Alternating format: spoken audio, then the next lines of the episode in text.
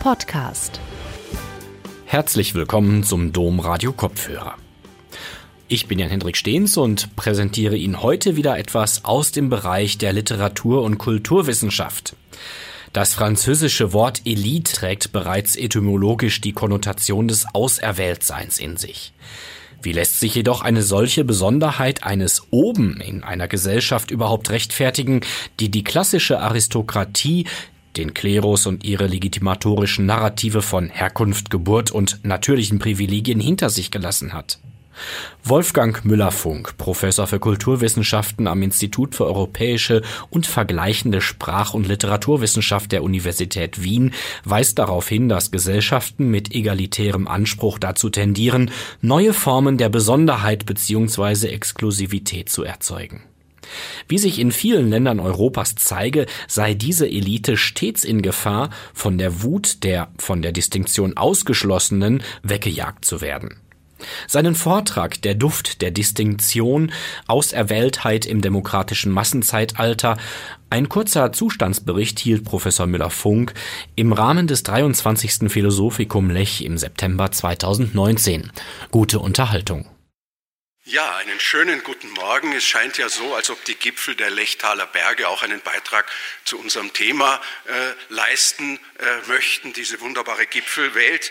Äh, ich möchte mich ganz herzlich bedanken für die schöne äh, Einbegleitung von Konrad äh, Liesmann und es war gestern von Anerkennung, vor allem am Vormittag, äh, die Rede. Und ich möchte äh, mich nicht nur bedanken und sagen, wie sehr ich mich freue, hier zu sein bei diesem äh, großartigen Ereignis, sondern auch meine Anerkennung aussprechen. Es ist wirklich eine große Leistung, 23 Jahre auf höchstem Niveau eine Vermittlung zwischen Philosophie und Zivilgesellschaft äh, in dieser Qualität zustande zu bringen. Dafür möchte ich dir wirklich herzlich und öffentlich äh, gratulieren.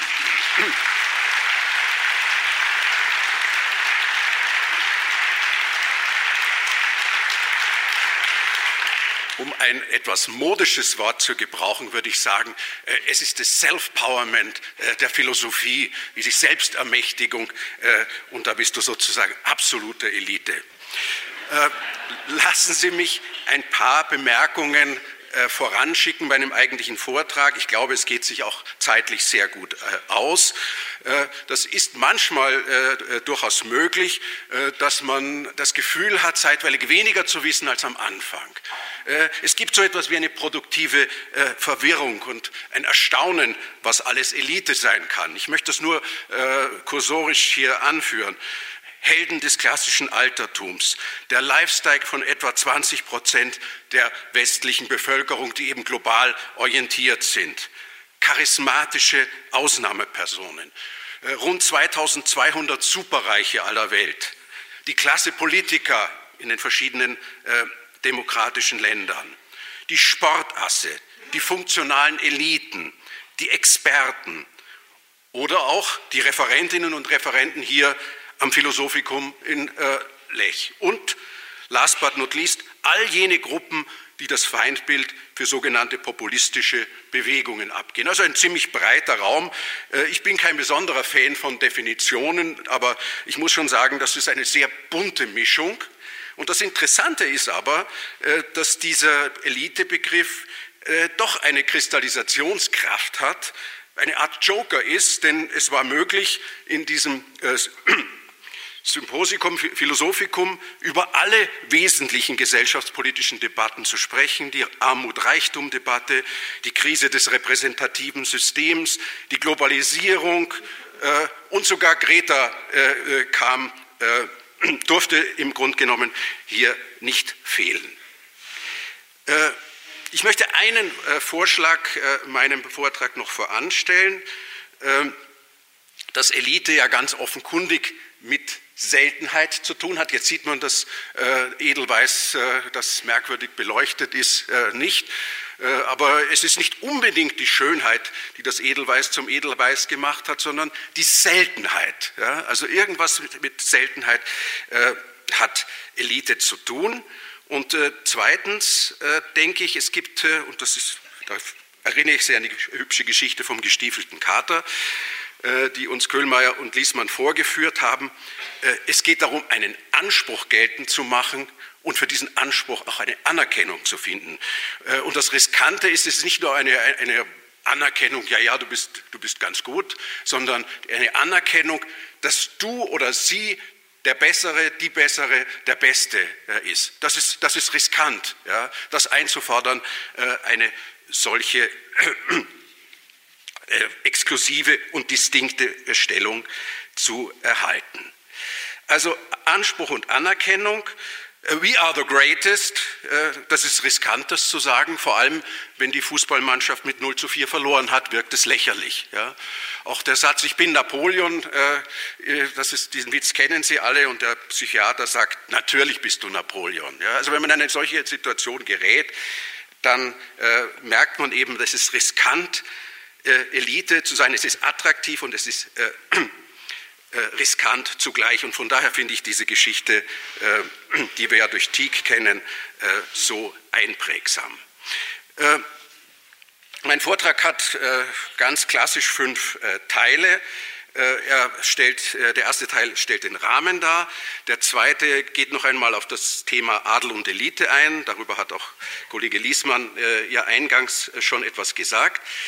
Dann der dritte Punkt äh, wird sich mit dem Thema prekärer moderner Eliten beschäftigen und äh, am Ende, weil ich denke, das Thema ist politisch und da darf man auch nicht kneifen, äh, äh, werde ich auch etwas zu dem sogenannten Populismus sagen.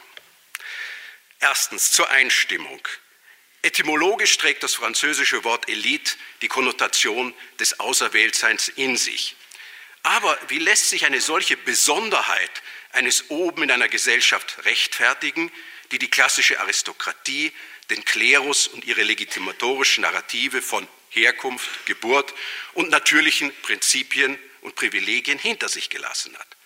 Ständisch hierarchische Ordnungen, die davon ausgehen, dass sich jeder und jede an dem ihr und ihm zugewiesenen Platz in der Gesellschaft befinden, erzeugen Sehnsucht nach Gleichheit. Gesellschaft mit egalitären Differenzen tendieren indes dazu, neue Formen der Besonderheit und Exklusivität zu erzeugen. Vielfach sind die heutigen Eliten auch das Ergebnis von kulturellen Transformationen und Mischungen alter und neuer Privilegien, die sich heutzutage durch das funktionelle Argument ihrer Notwendigkeit begründen und dies in den verschiedensten Bereichen der Gesellschaft, in Politik, Wirtschaft, Kultur oder Sport. Dieses operiert nicht selten mit dem Hinweis, das haben wir schon gehört, auf Leistung, auf Reichtum, Verantwortung, Bildung oder Kompetenz.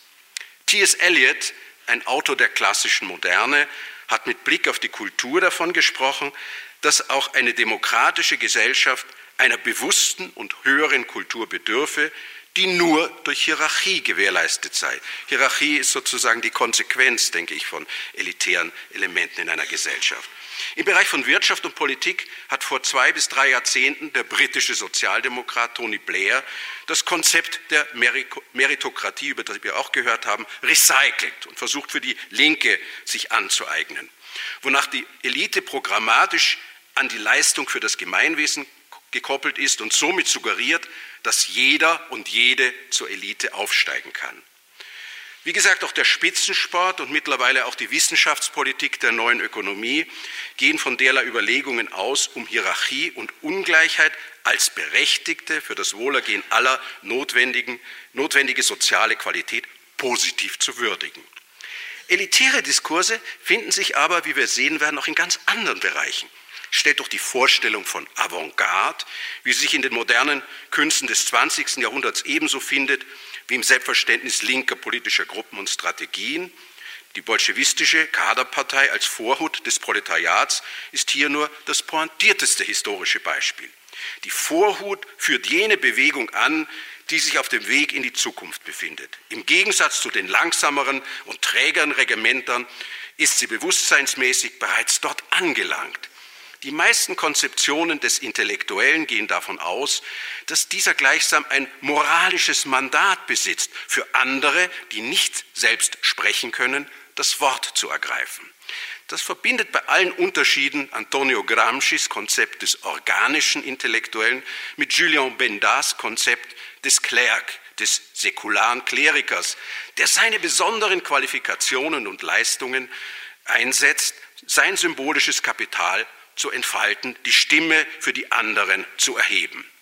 Das erlaubt den Schluss, dass die Sehnsucht nach Eliten, mit Seitenblick auf Soziologen wie Pierre Bourdieu oder Georg Simmel, ihren Ort im modernen konformistischen Individualismus selbst hat und nicht nur verstohlene säkulare Formen vormoderner Elitebildung darstellen, wie eben Aristokratie, Klerus, Militär und Universität. Etwas Besseres sein zu wollen als die anderen, schafft eine prächtige Identität, die vom Abstand zu dem anderen lebt und je nachdem schamhaft oder unverschämt vorgetragen wird.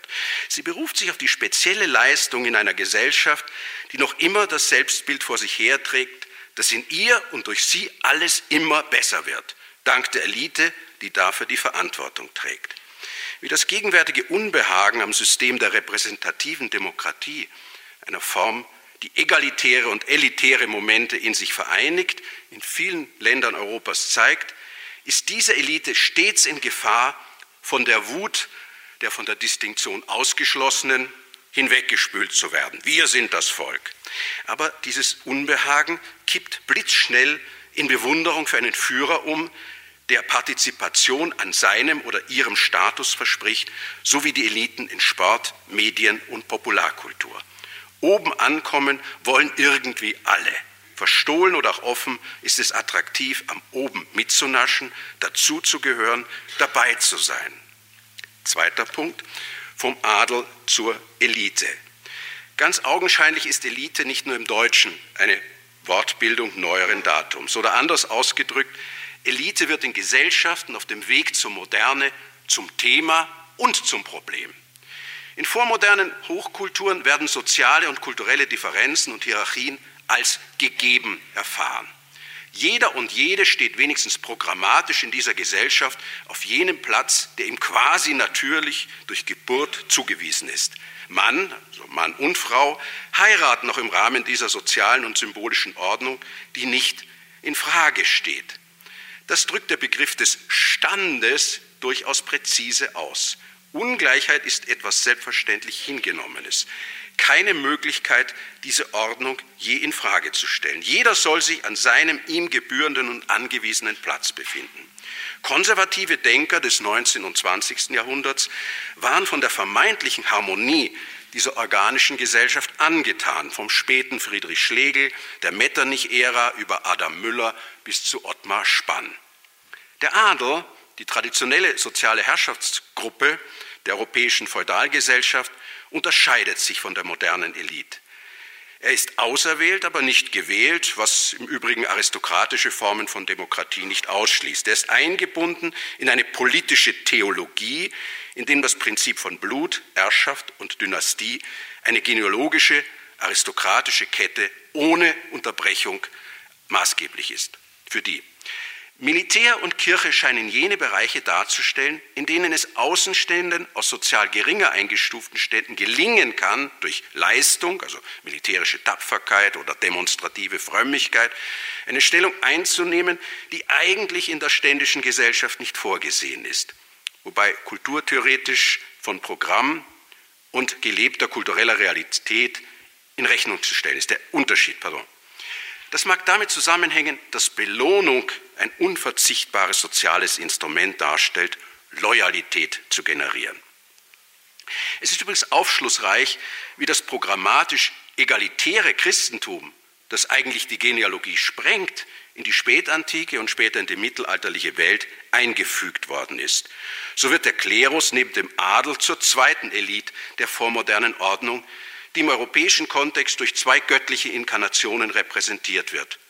Durch den König oder Kaiser und durch den Papst als den Stellvertreter Gottes auf Erden. Blut, Geburt, Stammbaum, Erbamt, Gottrepräsentation, Anciennitätsprinzip und Patriarchalismus bilden die unverrückbaren Fundamente einer Gesellschaft, in der es keinen musilschen Möglichkeitssinn, in dem Sinne, es könnte auch ganz anders sein und dass es sich hier nur um eine kontingente Ordnung handelt.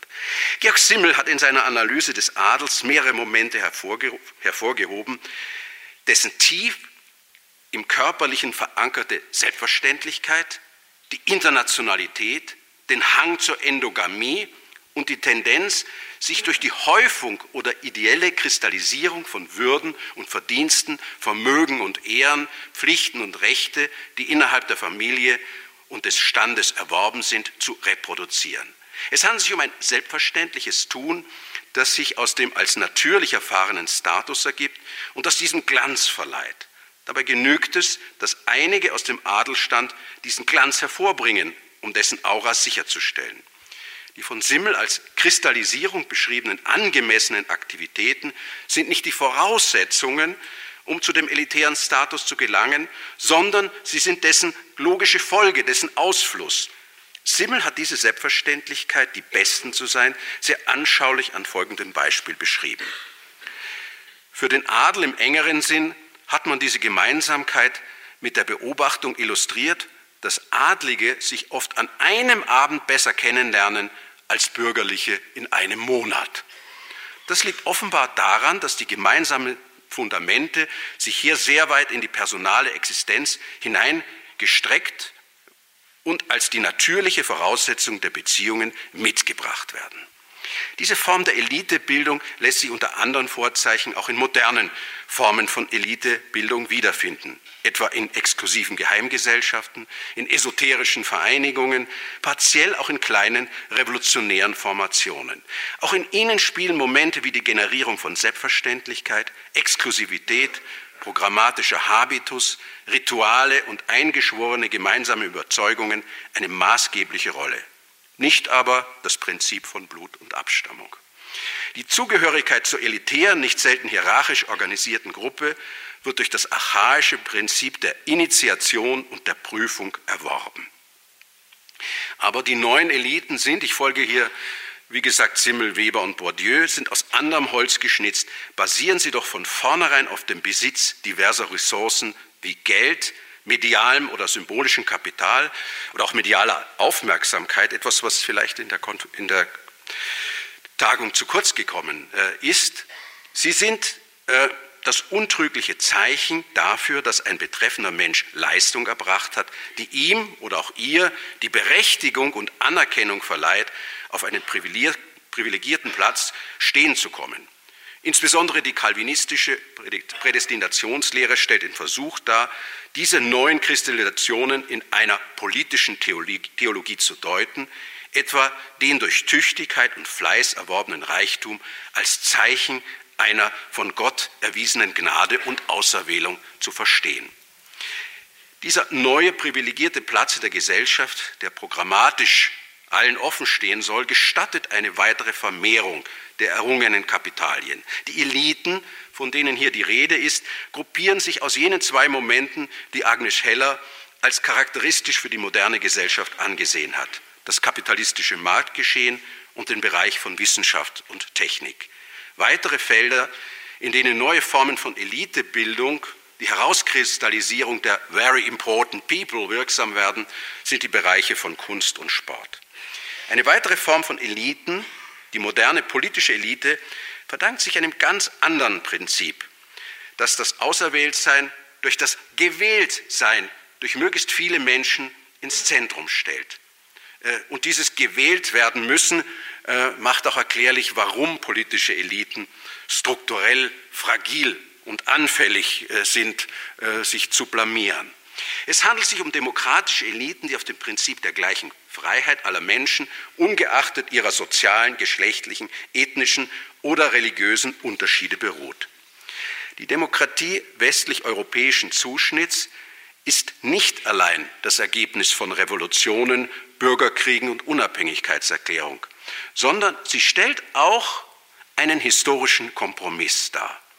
Repräsentative Demokratie heißt in diesem Zusammenhang, dass es eine herrschende politische Gruppe, eine professionelle und fraktionelle Elite von Berufspolitikern gibt, die von allen für einen begrenzten Zeitraum gewählt sind und deren Macht durch ein kompliziertes System von Kontrolle und Gegenkontrolle eingeschränkt wird.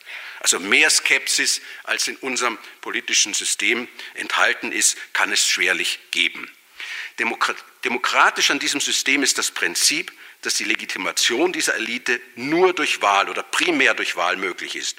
Unegalitär und elitär daran ist, dass sie eine kleine Gruppe bilden, die politische Entscheidungen treffen, von denen das Gros der Bevölkerung mehr oder minder ausgeschlossen ist.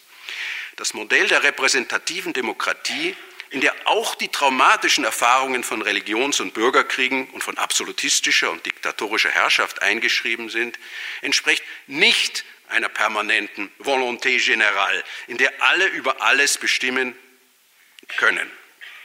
Üblicherweise ist in all den Verfassungen, in denen es politische Wahleliten gibt, die Abwahl der demokratischen Spielregeln und Werte, die diesen zugrunde liegen, unmöglich. Zudem war und ist die Zahl der Wähler begrenzt. Anfänglich waren es nur besitzende Männer, die wählen durften, später alle Menschen männlichen Geschlechts, danach auch die Frauen. Ausgeschlossen sind Fremde, das heißt Menschen, die keine Staatsbürgerschaft besitzen. Das ist seit einiger Zeit ein Thema in der politischen Debatte, übrigens in Österreich. Sowie Menschen unter einem bestimmten Alter, sogenannte Minderjährige. Es ist kein Zufall, dass es in vielen westlichen europäischen Demokratien nicht nur dynastische Reste in Gestalt der konstitutionellen Monarchie, sondern auch ein zeitlich begrenztes Wahlkönigtum gibt. Der Präsident, der gewählte König auf Zeit, der im österreichischen Fall in der einstmaligen kaiserlichen Hofburg residiert, besitzt wie der moderne König, der vormoderne König einen doppelten Körper. Er repräsentiert sich selbst und die moderne national gerahmte Republik. Repräsentative Demokratie ist das riskante und stets fragile Projekt, die Werte der wenigen und die Werte der großen Mehrheit zur Deckung zu bringen. Er ist sozusagen der ideale Schnittpunkt. Man hat das ja auch gesehen an der Regierungskrise, die wir im Mai, Juni 2019 hier in Österreich gehabt haben.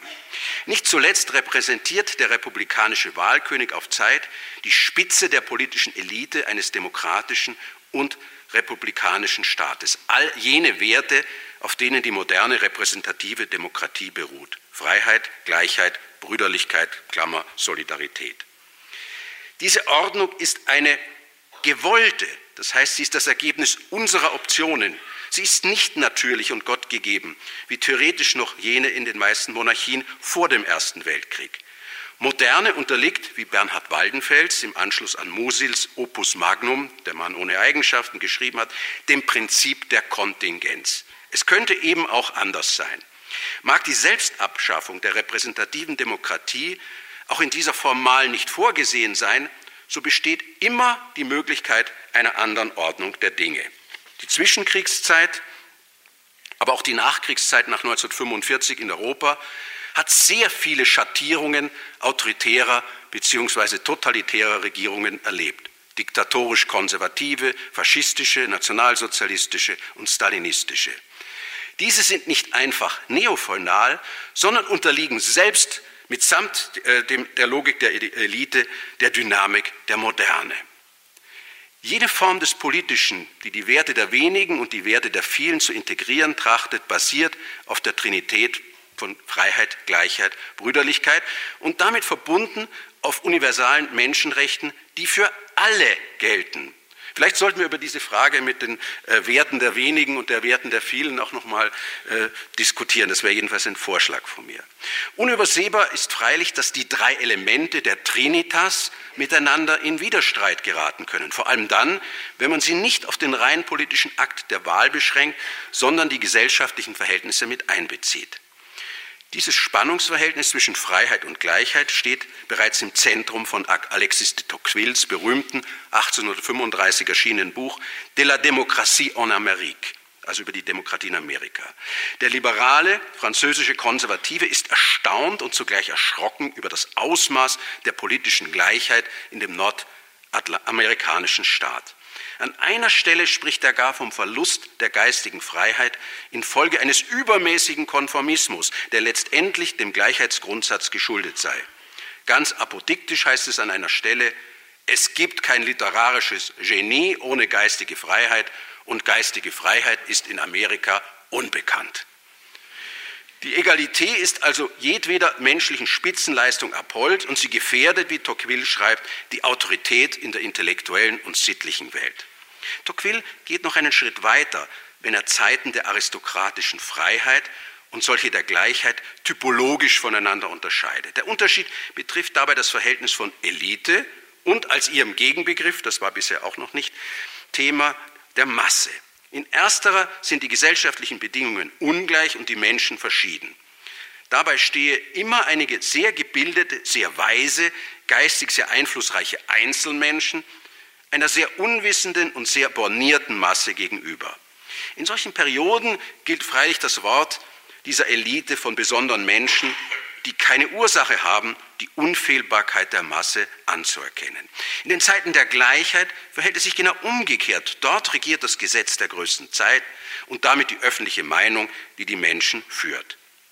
Weshalb es einer Elite in einer Gesellschaft bedarf, ist aus dieser Perspektive nun klar.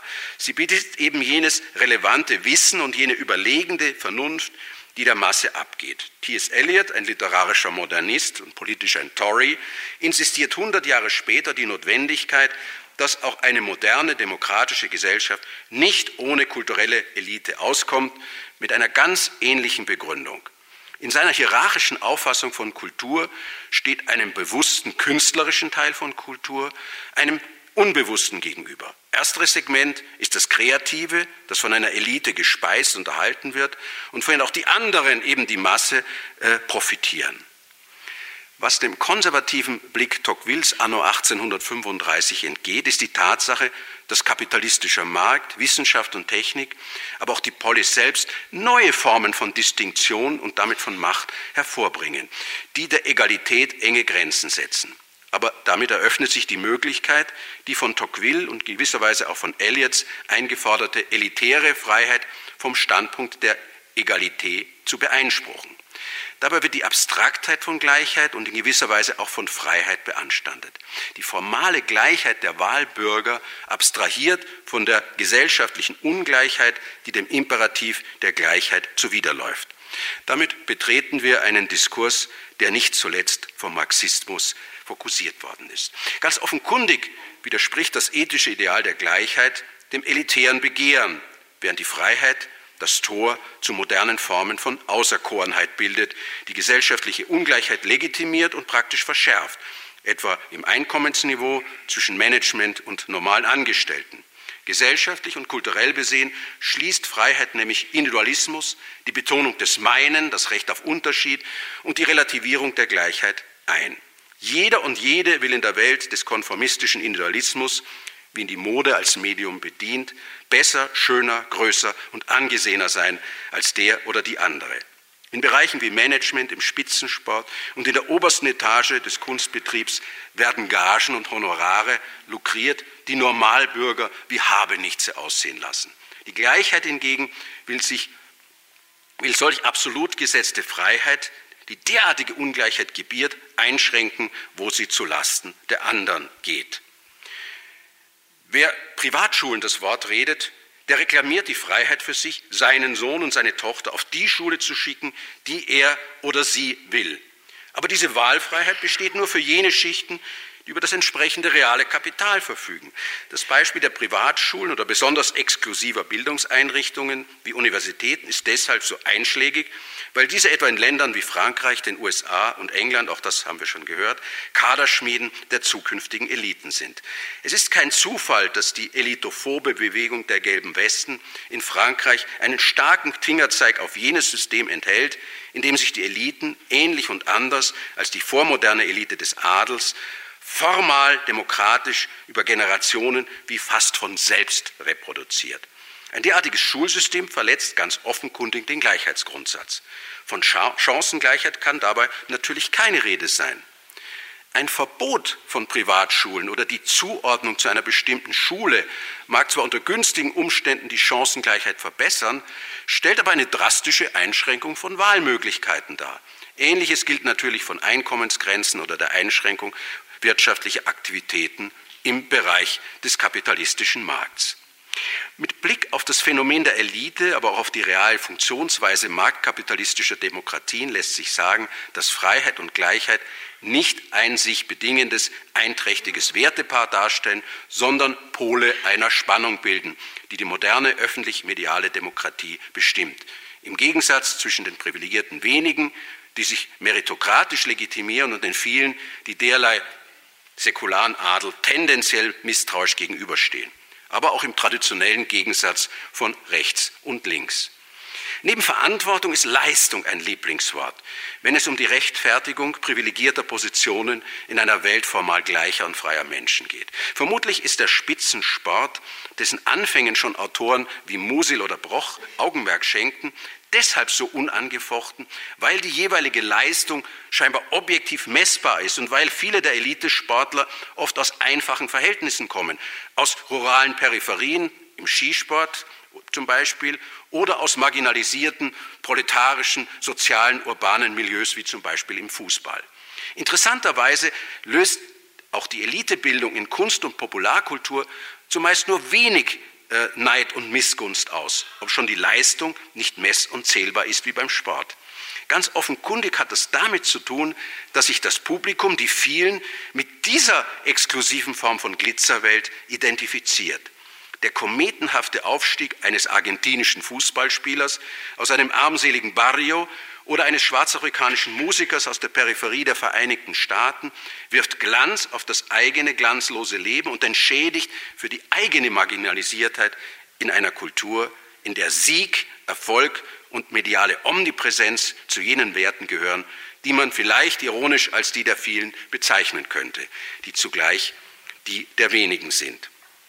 Fragil ist hingegen die Legitimität der gewählten politischen Eliten und wenigstens in Europa des Geldadels. Das Unbehagen an ihnen lässt sich politisch instrumentalisieren. Der italienische Faschismus, der Nationalsozialismus und all die gegenwärtigen illiberalen Bewegungen und Regierungen profitieren von der Ablehnung der abgehobenen politischen Eliten der liberalen Demokratie auf nationalstaatlicher wie auf transnationaler europäischer Ebene. Über die Reden der sogenannten Populisten die einen Begriff von Volk huldigen, der letztendlich ethnizistisch ist und zugleich den Makel der Masse wirksam als die Legitimation der großen Zahl umkehrt, ließen sich mehrere diskursanalytische Doktorarbeiten schreiben.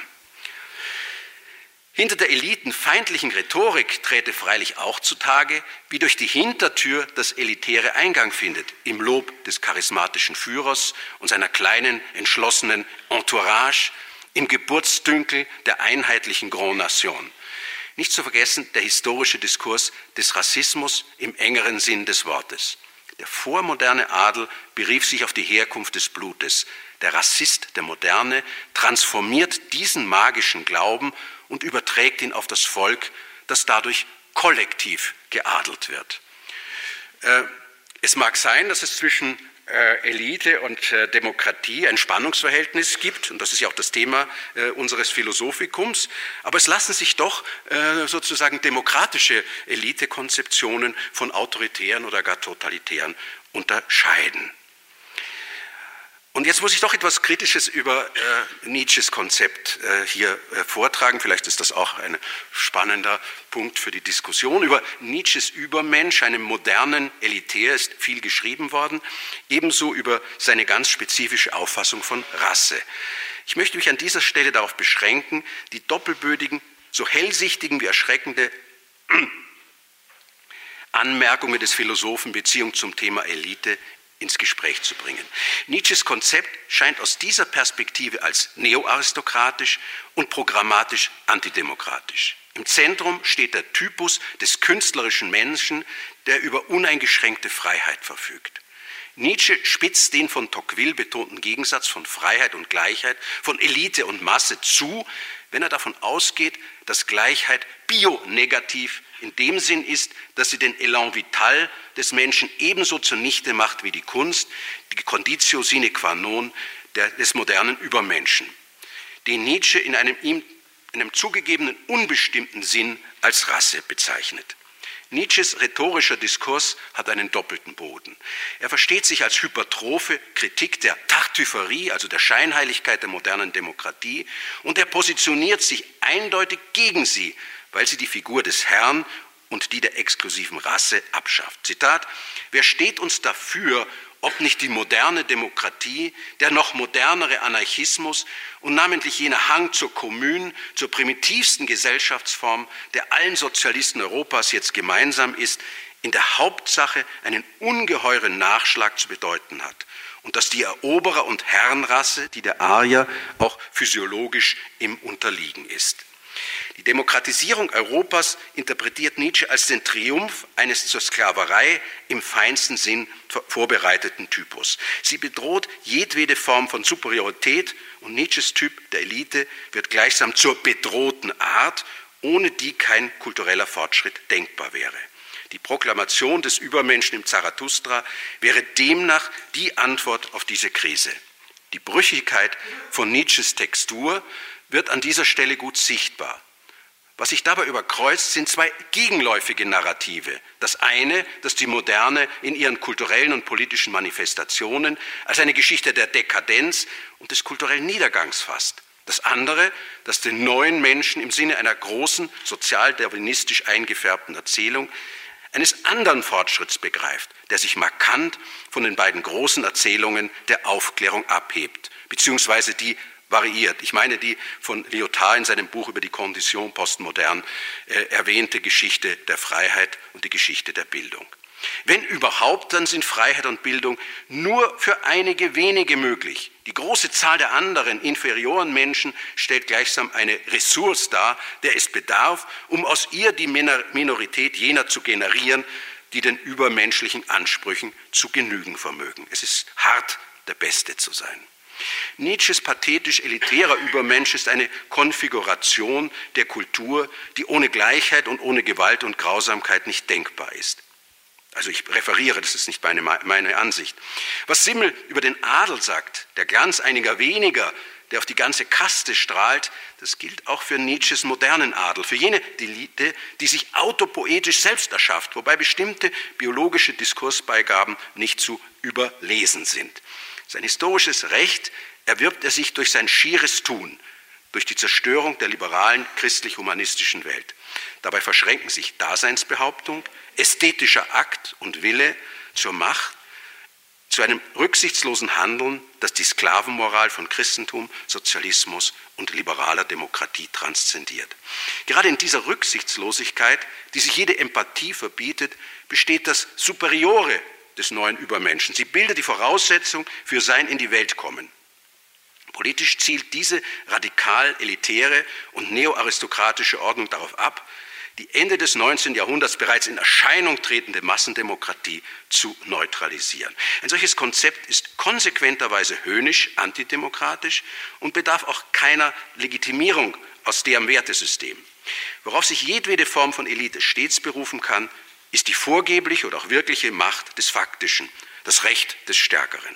Die Tartüfferie der modernen Demokratie besteht demnach darin, dass sie gerade dieses Faktum verschleiert. Diesen Schleier reißt Nietzsches Philosophie dieser unbarmherzig herunter und dabei tritt die Wahrheit des Stärkeren zutage.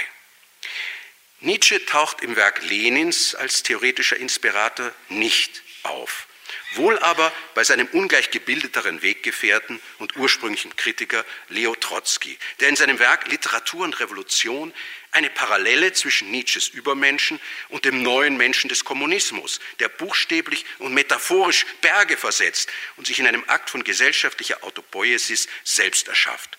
Aus diesem langen Marsch in die Zukunft bildet die kommunistische Partei gleichsam die Vorhut, die Elite der Menschheit von morgen.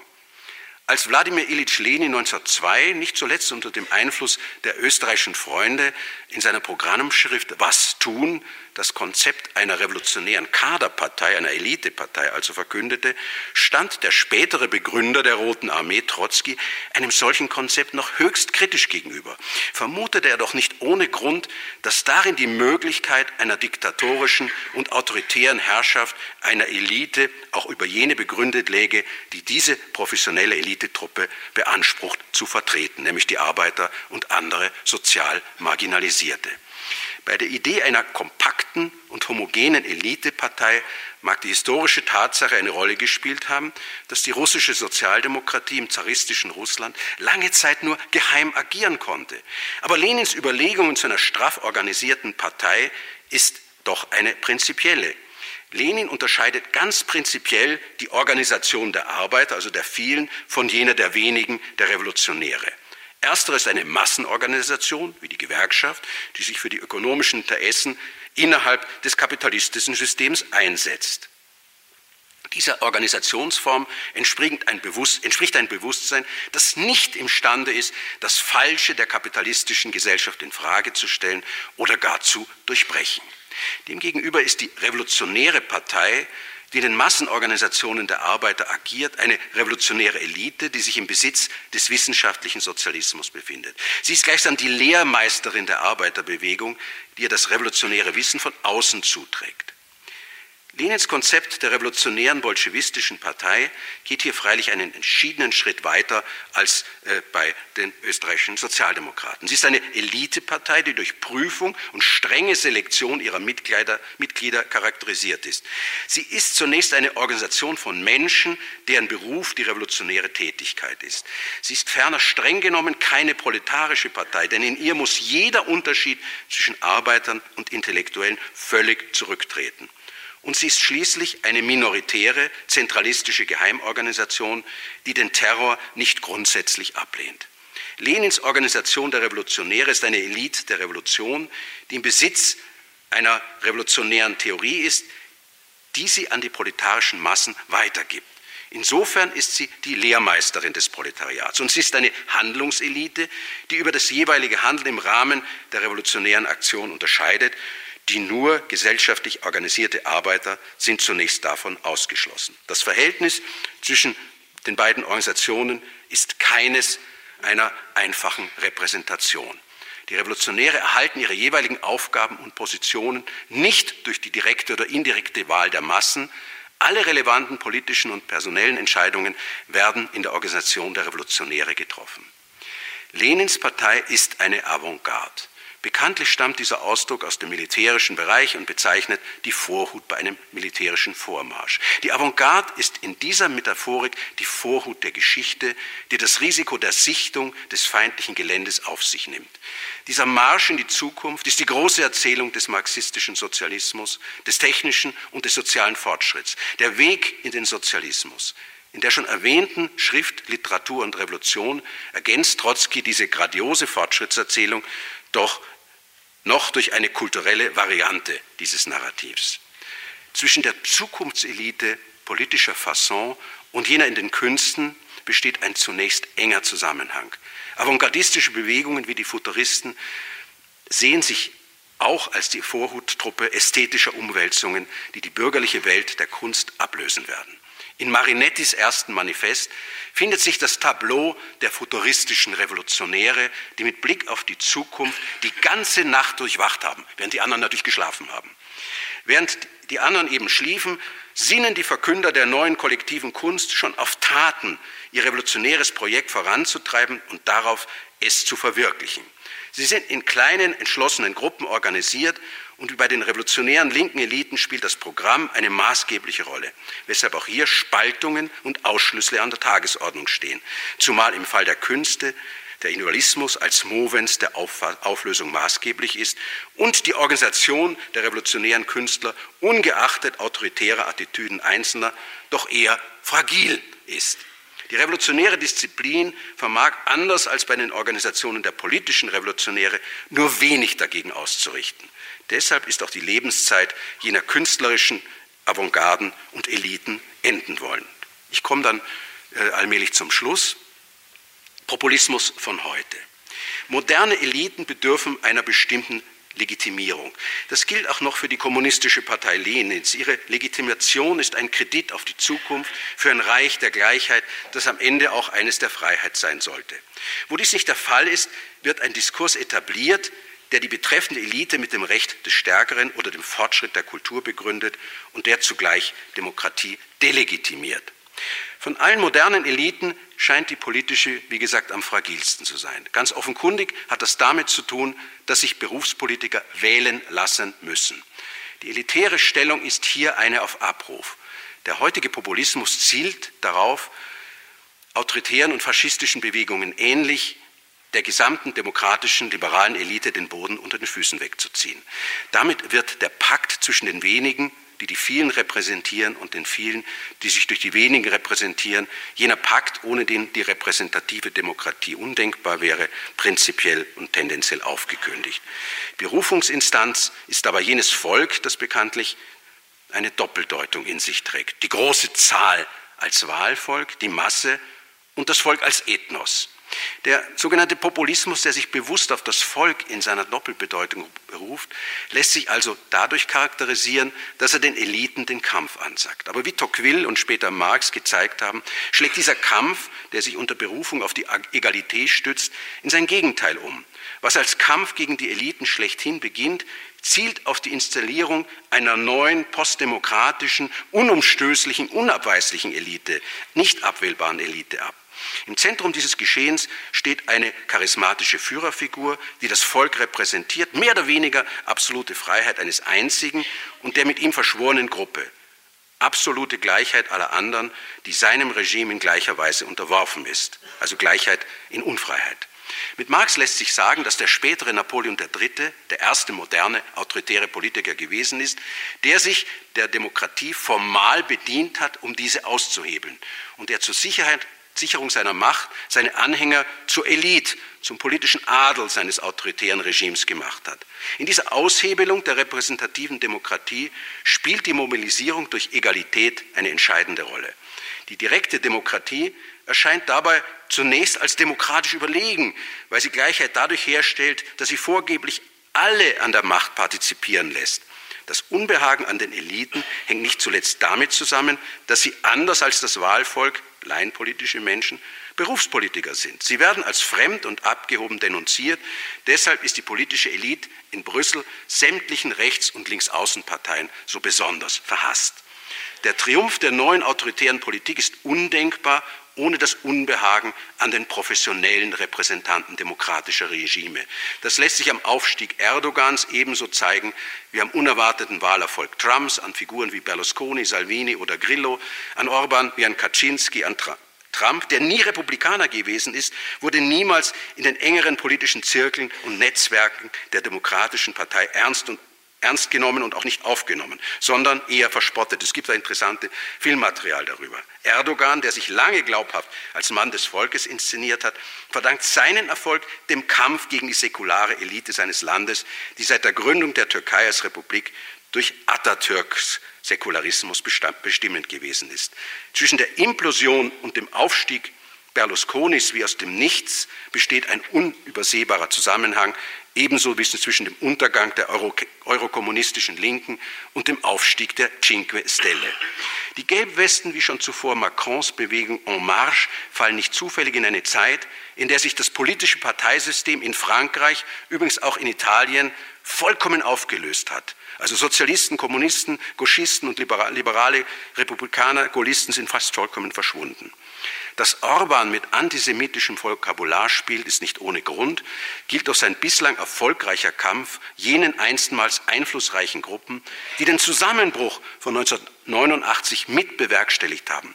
Traditionell befinden sich in diesem linksliberalen Milieu zahllose Menschen jüdischer Herkunft. Das war übrigens schon in den letzten Jahrzehnten der Doppelmonarchie der Fall. Und wie sich hierzulande die soziale Heimatpartei in Spitzenpositionen bringt, ist weitlich bekannt. Wie gesagt, die repräsentative Demokratie, eine politische Kompromissform von Herrschaft, beruht darauf, dass sich die vielen von den wenigen vertreten lassen und dass die Werte der wenigen sich weithin mit denen der vielen decken. Wo dies nicht mehr funktioniert, kommt es zu einer Krise. Im besten Fall zur Ablösung der einen Partialelite durch eine andere, die als passender empfunden wird. Im schlechteren Fall kommt es zur Abwahl des Systems, selbst im Namen einer illiberalen und direkten Demokratie, was ähnlich wie der vergessene Begriff der Volksdemokratie nur ein anderer Name für ein diktatorisches Regime ist, das für sich reklamiert, das Volk ganz unmittelbar die Stimme des Volkes im Ohr zu repräsentieren und Wahl durch medial möglichst ungestörte Akklamation zu ersetzen. Sie unterscheidet sich von demokratischen Wahlen dadurch, dass sie die Möglichkeit der Abwahl durch Manipulation und Behinderung der Konkurrenz faktisch ausschließt. Fünftens und letztens.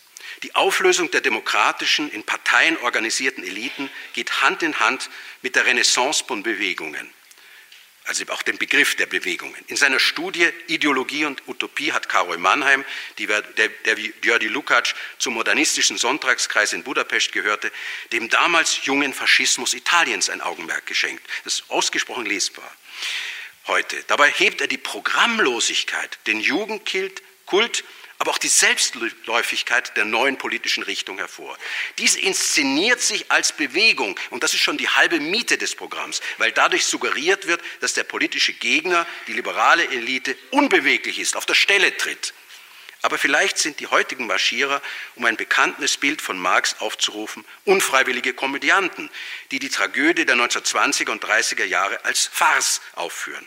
Was ihnen nämlich abgeht, das sind mächtige und vielversprechende Zukunftsnarrative oder der historische Mut, die liberale Demokratie frontal und konterrevolutionär, womöglich mit Gewalt zu beseitigen, wie Hitler, Mussolini, Pilsudski, Franco oder Salazar.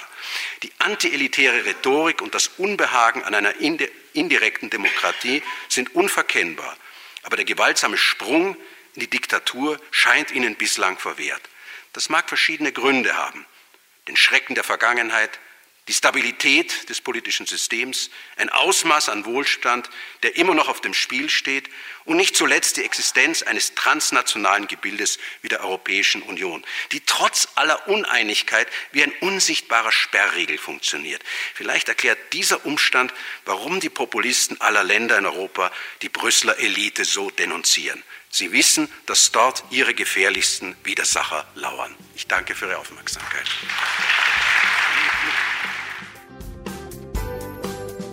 Domradio Kopfhörer.